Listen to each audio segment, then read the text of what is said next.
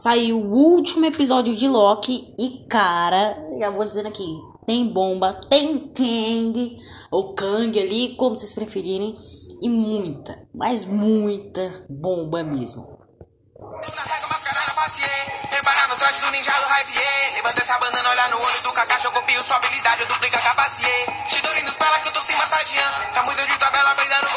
Criando ambu, não ferra de novo, sem piedade. Meu ponto ocular, a chave, não bota no.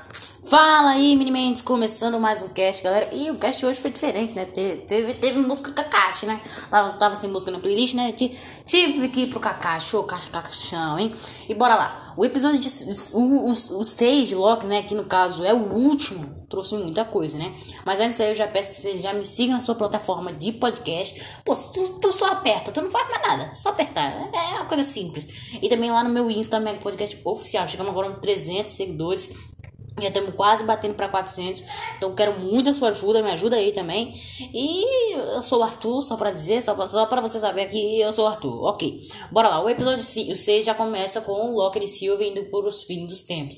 Lembrando que no episódio passado eles conseguiram achar uma tal porta no meio da laio. Nisso aí eles foram para nada mais nada menos que o tal fim dos tempos que é tanto dito nas, na, nas histórias da TVA. E só para constar, é mais do que uma é tipo uma cidadela. E é tanto que, que é, né?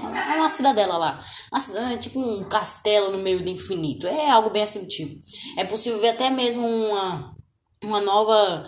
Uh, como é que eu vou dizer? Toda, toda, toda a série, todo filme da Marvel mostra aquela musiquinha e a logo da Marvel Studios, né? Mostrando um pouquinho lá das cutscenes da história da, da, ao longo da Marvel. Nesse aqui foi diferente. Mostrou toda a linha temporal do universo Marvel e as vozes dos personagens. Eu achei um jeito bacana de mostrar um pouco mais da história. Foi, foi bem bacana mesmo. E a gente pôde ver aí em volta lá do todo a linha temporal sagrada, que segue apenas uma linha. É só ela. Nada mais. Só isso. E a gente pôde ver que Loki e Silver estão, como eu vou dizer entre aspas, estão sentindo a pressão, né? Porque a cidadela em si dá, dá bastante medo. Eles entram nesse tal. É quase como um castelo lá, né? E ali eles entram, né? Fica um lugar, um ar bem misterioso. O Loki com a sua adaga, a Sylvie com aquela espécie de espada, facão, não sei o que. E eles entram lá. Uma coisa que é, é, é possível ver é que o lugar tá, tá abandonado, né? E que a estrutura, né, o gosto da arquitetura e tal, é bem coisa antiga, né? Refletindo o ar poético do, do cara que tá ali, né? Aquele que permanece. E uma coisa que dá muito medo no episódio é a própria senhorita Minutos vindo com aquela cara de susto em cima da gente aquele oizinho super turbulento para acabar com a gente, né? E, cara, só pra constar aquilo ali, ela deu um baita susto em todo mundo, né? Tem uma cara de satanás, ô, oh, oizinho! Não, não gostei daquilo ali, não. Outra coisa que é pra dizer também ali é que ela sempre se refere ao tal criador da linha do tempo sagrada como aquele que permanece. Até agora a gente não sabe se ele tem algum nome alguma coisa do tipo. Outra coisa que custa dizer que ao longo do episódio a gente pode ver também a Ravonna Renslayer, que também aparece ali. Ali não, né? Aparece ao longo do episódio. E ela se encontra novamente com o Mobius. Uma coisa que foi bem bacana, né? Se viu com o Mobius e tal. É, bacana, da hora. Outra coisa que custa dizer é que o Mobius não foi podado dessa vez, ainda bem, né? Acabou de sair, já vai morrer de novo. E eles se encontram lá, mas tudo aparente que Ravonna Renslayer fugiu mesmo. É, é isso aí. Foi, foi, foi, foi, foi embora. Uhul, foi embora. Foi algo assim desse tipo. E só pra constar também, se eu não me engano, nesse episódio aqui também, a soldada Pequins leva alguns soldados da TVA para a, a linha do tempo aonde a. É possível ver a própria variante da Ravonna, né? A Ravonna antes da TVA, que ela era uma professora de escola. Isso é uma coisa muito, mas muito importante a se relevar também. E só para mostrar nesse episódio aqui, a senhorita Minutos se manifesta de uma forma diferente, aparentando apenas que ela seja um, um, que ela sempre foi uma possível vilã. Porque ao longo da série a gente sempre teorizou que ela fosse a vilã, obviamente.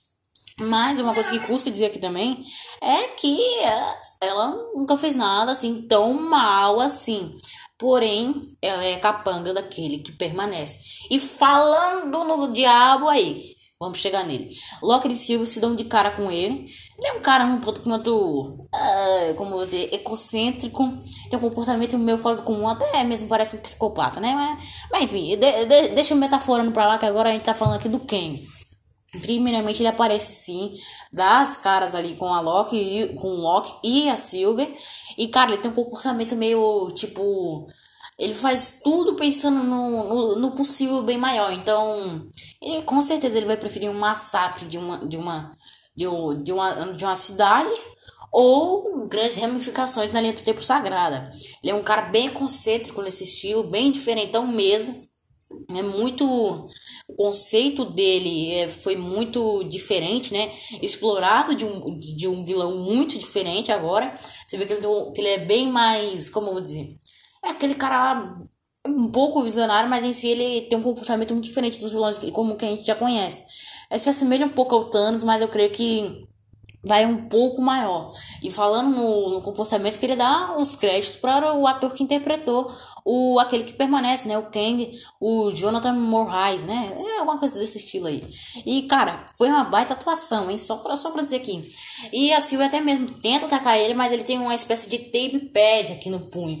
E que se assemelha muito ao que o Tony Stark criou em Vingadores Ultimato. E só para constar também, em Vingadores Ultimato, o próprio Tony Stark menciona a fita de Morbius invertida. Então, é pensar. Foi o Tony Stark que criou essa tal linha do tempo sagrada. E só para constar que vamos falar da história do aquele que permanece. Ele diz, né, entre aspas, que sim, uh, a história dele em si foi que variantes de outros universos, né, tem eu aqui em outro universo tem outra variante e ambos descobriram ao mesmo tempo como viajar entre o espaço-tempo e a linha temporal, tal, o multiverso. E, e as variantes de, de outros o, o universo se comunicaram. Nisso aí se iniciou uma guerra multiversal por poder, né? Uma guerra pro universo tal, algo assim. E aí uma dessas variantes conseguiu controlar tudo, deixar a linha do tempo sagrado para que não acontecesse mais guerras multiversais. Pelo menos é até isso que o, aquele que permanece disse, né? E ao longo do episódio a desconfiança rola solta. Porque primeiramente ele tem um comportamento muito egocêntrico, como eu falei, né? Por exemplo, ele sobe na mesa, é um comportamento muito mais um pouco de chamar atenção, mas um conceito tipo, eu não me importo com tal aquilo porque tem algo maior que aquilo. É tipo isso. Eu não me importo em derramar água no chão porque tem um café uh, que tem, sei lá, uma substância mais gordurosa que vai, vai vai sujar mais o chão. Então, entre ambas, eu prefiro o café não cair e deixar a água cair. É uma espécie desse tipo. Ele sempre tem um, um conceito de o maior, o maior eu me importo e o menor que, enfim. É tipo alguma coisa assim do tipo. Porque, primeiramente, ele é uma espécie de uma entidade muito poderosa, né? Então ele não, não se importaria com um massacre na cidade e tal, porque ele controla algo maior. Ele tem que se importar com algo maior, que é ali no tempo sagrada. Como eu falei, é um comportamento tanto quanto concêntrico ao longo do episódio. E agora falando da desconfiança, a desconfiança rola solto, porque primeiramente o Loki e Silvio estão a todo momento de olho no cara. Oh, esse cara. Esse cara aí tá mentindo. Será que ele controla tudo? O que, que ele vai fazer? Ele vai cagar tudo, vai ter uma guerra multiversal. E que aparece que o o próprio, aquele que permanece, né, o Kang, não se importa com nada. Que primeiramente, ele vai reencarnar de novo. Ele vai fazer tudo de novo, como ele disse, né? Por exemplo, ele vai morrer agora, vai ocorrer uma guerra multiversal, e ele vai se reencarnar novamente e vai, vai, vai ficar tudo no equilíbrio de novo. É uma espécie desse tipo que ele mencionou. Só para constar, rola até mesmo uma briguinha entre o Loki e a Sylvie, né? Porque ele ofereceu tudo, né? Ofereceu o trono, ofereceu o Thor, ofereceu o caramba quatro. Mais do que aparenta que o Loki sim teve, teve sentiu um pouquinho do medo, vai. E chega um momento no episódio até mesmo que a Silver finalmente beija ele, o casal lindo. Esse casal aqui tá bonito demais, né? Eles deram beijinho, coisa linda demais, ficou bonito, ficou bonito. E outra coisa que custa dizer também foi que a Silver matou aquele que permanece aí sim possivelmente se iniciando a nova guerra multiversal da Marvel. E aí a gente foi, foi possível ver até mesmo a própria linha do tempo sagrada se ramificando. E agora? É agora que é um multiverso? É agora? É agora. Eu tô falando pra vocês que se ramificou tudo. Então, as chances de Loki se se eh, como eu vou dizer, se conectar também com Spider-Man No Way Home, né? Homem-Aranha sem volta para casa. E Doutor Estranho 2 Multiverso da Loucura são quase que em 99%. E cara, tô ansioso para esse multiverso, tô muito mesmo. Mas não é só isso não, o episódio ainda não acabou. Primeiramente o Loki é transportado para TVA após a Sylvie levar ele para lá com aquele tipo de teletransporte que inclusive ela rouba do próprio aquele que permanece. Só para constar aqui, uh, só, só para constar, o Loki volta para a TVA, tenta se comunicar com Morbius, mas a linha já começou a se ramificar, já começou a retroceder, a avançar, e nisso aí o Morbius nem sequer conhecia o Loki. Começou a retroceder tudo na linha do tempo. E, pô, baita ramificação do caramba, né? E aí ninguém lembra do próprio Loki, não lembra de nada.